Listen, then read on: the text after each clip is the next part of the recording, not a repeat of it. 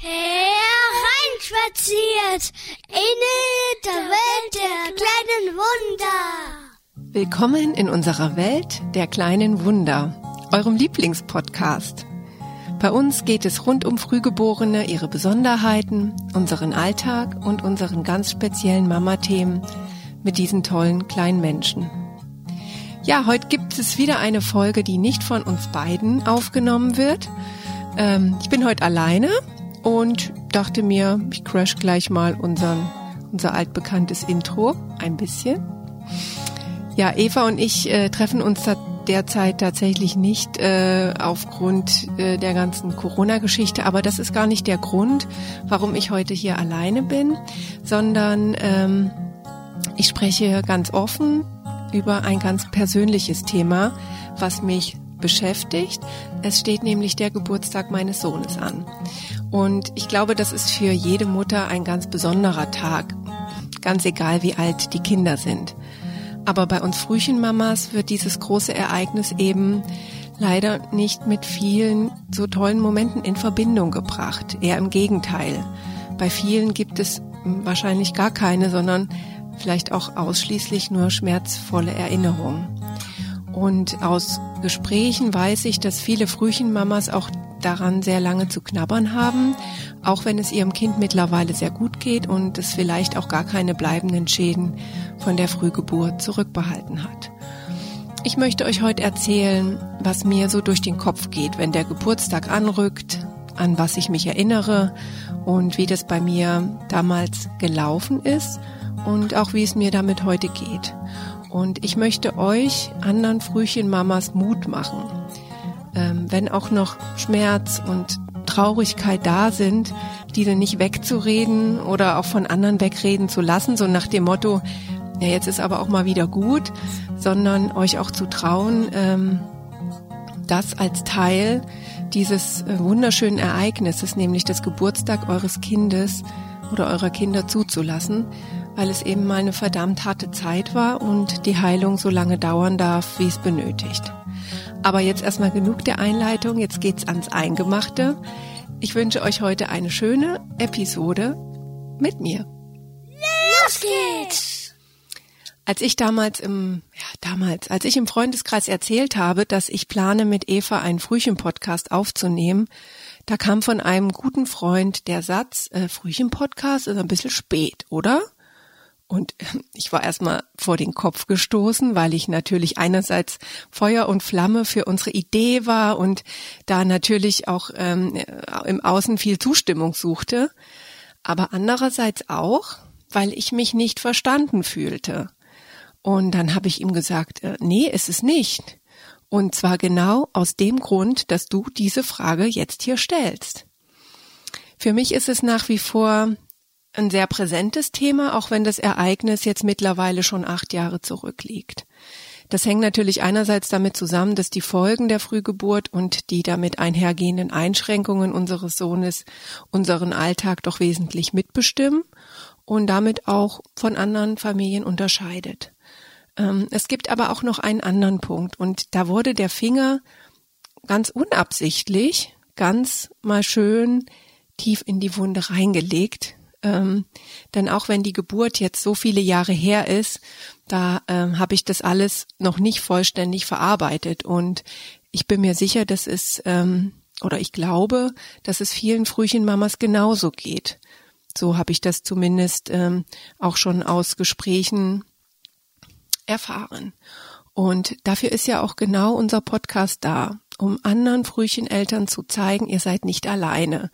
Und das ist jetzt auch nicht komisch, das geht anderen auch so.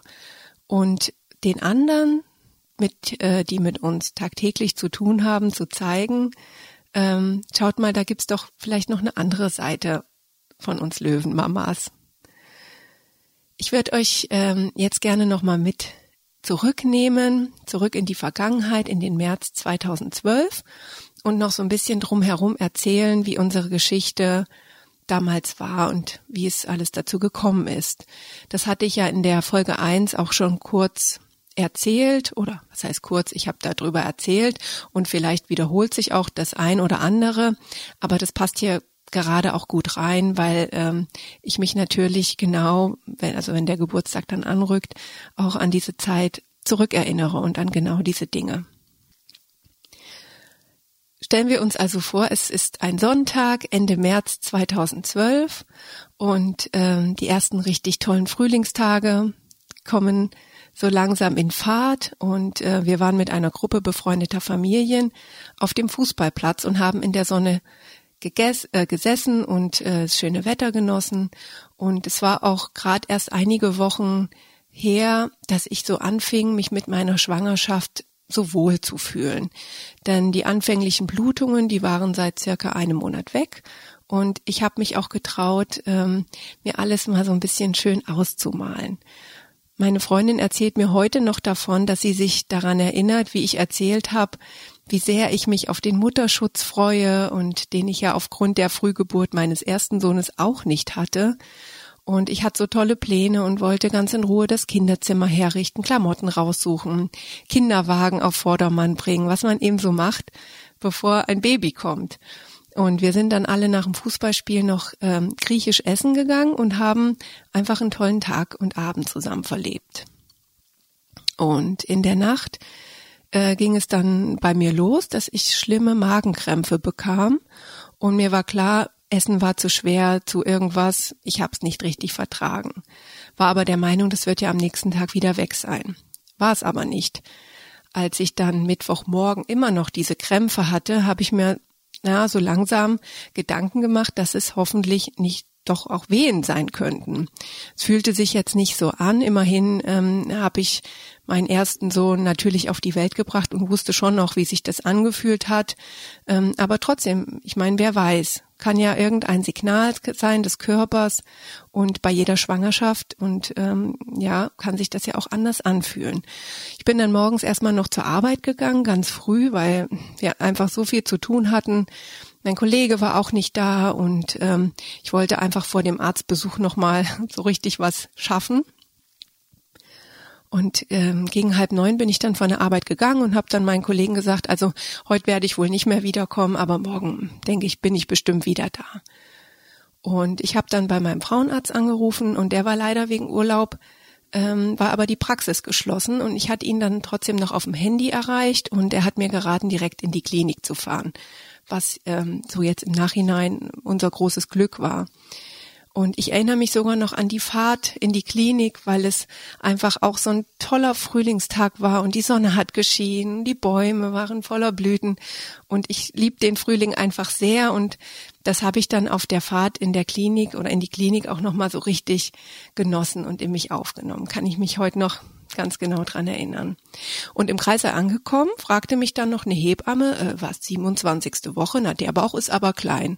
Und ich habe noch so gedacht, äh, ja, ist eben bei jeder anders. Und danke für den do doofen Kommentar. Ich war ja eh schon aufgeregt genug und so ein bisschen Einfühlungsvermögen äh, könnte doch auch helfen. Naja. Ich habe dann eine sehr nette Ärztin äh, bekommen und die hat mich untersucht und stellte dann fest, nein, es sind keine Wehen und ähm, ja, ich krieg dann was gegen die Krämpfe und dann kann ich auch wieder heimgehen. Und ach, ich war in dem Moment einfach so erleichtert. Also ich meine, könnt ihr euch vorstellen, ja. Und ähm, saß ich also draußen im Flur und wartete auf meine Akte. Und dann ähm, nahm das Ganze so langsam Fahrt auf. Ja, es kam die Oberärztin zu mir und meinte, sie möchte sich das doch nochmal mit einem anderen Ultraschallgerät anschauen, weil die Kollegin sich nicht so sicher war, ob die Versorgung optimal wäre. Also Versorgung des Babys. Mm, das Gerät spinnt aber manchmal und deswegen sollten wir einfach nochmal in den anderen Raum gehen. Und naja, ihr könnt es euch denken, sie hat das natürlich bestätigt und es hieß dann, ähm, ja, ich käme dann erstmal so zwei Tage stationär, bekäme schon mal die Lungenreife spritzen und ähm, wenn sich das Baby dann weiterhin gut entwickelt, dann könnte ich sogar damit wieder nach Hause gehen. Es wäre nur eine Vorsichtsmaßnahme, nur so zur Sicherheit. Hui, ja, das war dann schon mal ein Schreckmoment, aber hörte sich für mich jetzt alles noch nicht so dramatisch an. Also ich bin immer weiterhin vom Besten ausgegangen und ähm, also quasi Lungenreife und danach geht's dann wieder heim. Ich habe dann auch meinen Mann angerufen und ihm das alles erzählt und ihn auch beruhigt. Nein, er müsse jetzt nicht extra von der Arbeit kommen. Ich melde mich dann einfach, wenn ich auf Station bin. Ja, dann kam ich in den Kreissaal und auf einmal äh, habe ich die Welt nicht mehr verstanden. Während eine Hebamme mir noch das CTG dran fummelte, kam die Oberärztin sehr aufgebracht und ähm, fragte dann die Hebamme, äh, ob ich dann schon die erste Lungenreife bekommen hätte und warum das denn Donnerwetter nochmal noch nicht passiert wäre, so nach dem Motto, scheiß doch jetzt aufs CTG, hier zählt gerade jede Minute. Und ab da habe ich so richtig mit der Angst zu tun äh, bekommen. Ähm, hab dann meinen Mann angerufen und ihm gesagt, hier brennt gerade richtig der Baum, äh, bitte komm sofort her. Ich war total aufgelöst ich meine, eben war noch alles gut, ja. Ich saß im Flur und habe auf meine Akte gewartet und im nächsten Moment saßen mein Mann und ich beim Kinderarzt, der uns erklärte, dass es sehr wahrscheinlich ist, dass das Kind in den nächsten 24 Stunden zur Welt kommt. Und es ging dann wirklich rasend schnell. Ich habe dann noch eine Nacht im Kreissaal verbracht, meine Klamotten vom Tag noch an, weil das CTG durfte nicht abgemacht werden, nur für fünf Minuten, die ich dann gerade vorm Schlafen, hm, ja, soweit es halt ging, ne, noch auf die Toilette gehen durfte, aber äh, das bitte ganz schnell, damit wir auf jeden Fall wieder angeschlossen werden können. Und das Gerät hat man dann draußen auf den Flur gestellt, dass die Hebamme nicht immer reinkommen muss zum Kontrollieren und mich dann eventuell weckt. Und ähm, um vier Uhr nachts wurde ich dann geweckt, dass es so gar nicht gut aussehe und jetzt mit dem Arzt besprochen wird, ähm, ob man das Baby per Kaiserschnitt jetzt nachts holen soll. Das hat man dann nicht gemacht. Aber morgens bei der Besprechung wurde dann festgelegt, länger warten würde dem Kind schaden und ähm, es soll halt geholt werden. Und ich war bei vollem Bewusstsein während des Kaiserschnitts und es war auch wirklich toll, weil ich so mein Baby auch noch mal kurz sehen konnte, bevor es dann im Nachbarzimmer von den Kinderärzten versorgt wurde und ähm, ich es halt ab da für eine sehr lange Zeit nur noch mit Schläuchen und ähm, Kabeln sehen würde. Ja, und so schnell ging es dann. 24 Stunden vorher habe ich noch den Frühling in mir aufgesaugt und im nächsten Moment war ich zum zweiten Mal Mama. Was für ein tiefgreifendes Erlebnis. Und das ist eben die Geburt, äh, das ist eben die Erinnerung an die Geburt meines zweiten Kindes. Und ich bin auch mittlerweile mit mir im Reinen damit und es ist auch okay für mich, dass da einfach noch was da ist und ähm, dass da immer mal wieder auch was hochkommt, gerade wenn sich halt der Tag auch jährt. Und das war allerdings auch nicht immer so, dass ich da mit mir so fein war. Es gab auch Geburtstage, da war ich halt auch so richtig traurig, gerade natürlich die ersten und ähm, habe auch ja hab heimlich geheult und mich dafür geschämt. Und ähm, das sollte halt auf gar keinen Fall jemand mitkriegen, schon gar nicht mein Kind. Ich meine, seien wir doch mal ehrlich, was macht es dann für einen Eindruck? Auf das Kind. Meine Mama ist traurig, weil ich Geburtstag habe. Na toll. Und das stimmt ja auch absolut nicht. Das hat ja damit nichts zu tun. Und auf der anderen Seite natürlich auch, was denken die anderen? Meine Güte, jetzt ist es halt schon XY Jahre her. Was stellt sie sich noch so an? Jetzt haben die doch alles gut gemeistert. Oder so ähnlich, ja. Nur ihr habt es ja auch gerade gehört, wie schnell das alles ging und meine Schwangerschaft ähm, einfach mal drei Monate zu früh ihr abruptes und für mich eben völlig unvorbereitetes Ende fand. Gespickt mit unvorstellbaren Ängsten um das Kind, um die Zukunft der Familie. Was bedeutet das für unser weiteres Leben? Werden wir unser Leben in Krankenhäusern verbringen? Wie können wir unseren Dreijährigen versorgen, der jetzt großer Bruder ist? Wie geht es finanziell weiter? Kann ich je wieder arbeiten gehen und so weiter? Darüber hatte ich ja auch schon in der Folge eins äh, ein bisschen erzählt. Aber diese Erfahrung war einfach mal so tiefgreifend, dass sie eben nicht nach drei, vier oder fünf Jahren einfach so abgehakt ist. Bei manchen ist es vielleicht schon so, bei mir war es aber nicht und ist es auch nicht. Und ähm, dann kommen halt auch so Überlegungen hoch. Und ja, ganz ehrlich, fällt mir jetzt nicht so leicht, das äh, hier zuzugeben, aber ja, dafür sind wir ja da, ne? dass wir hier offen, offen reden können. Also was wäre, wenn, wenn alles normal gelaufen wäre? Wie wäre mein Kind heute? Was könnte er alles? wird er vielleicht auch anders aussehen. Klingt jetzt komisch, aber äh, viele Frühgeborene, denen sieht man halt die Frühgeburt auch noch sehr lange an, durch den schmalen Kopf und so weiter. Wie wird denn unser Alltag aussehen, unser Miteinander, das Geschwister miteinander?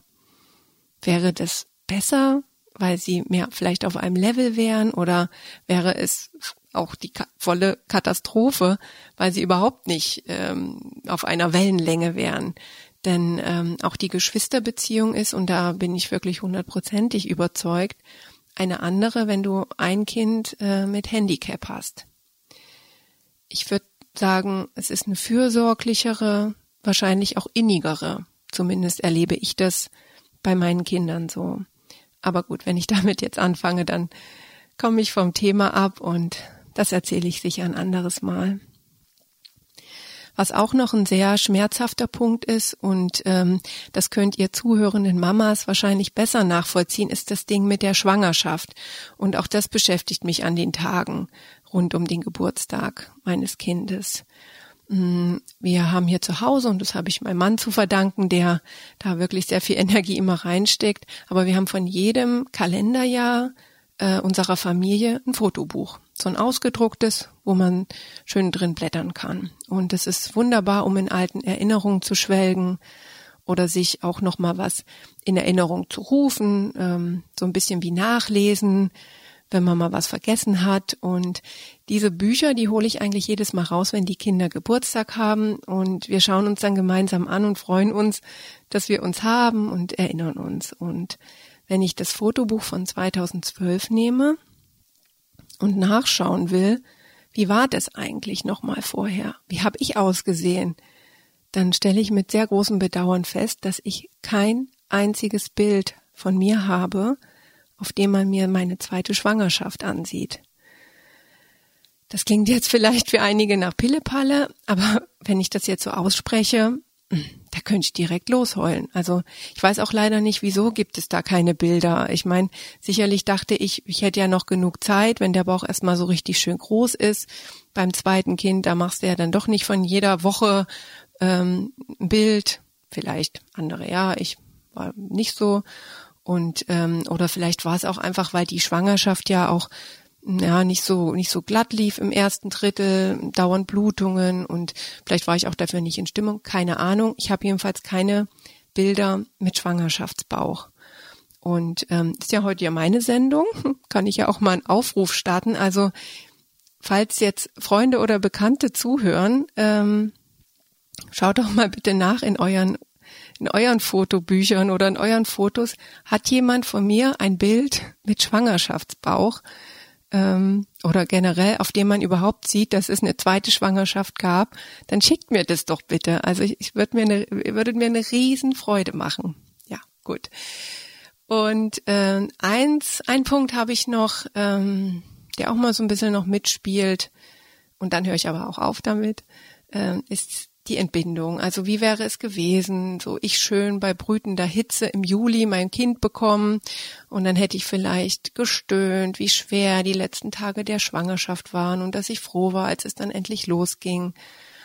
Und ähm, ja, wir hätten unseren großen Sohn irgendwo abgegeben, so wie es halt vorher geplant gewesen wäre und mein Mann und ich wären stinknormal zur Entbindung gefahren. Und ja, ich weiß, natürlich ist es nie so, wie man sich das vorstellt. Es wird bei keinem so sein.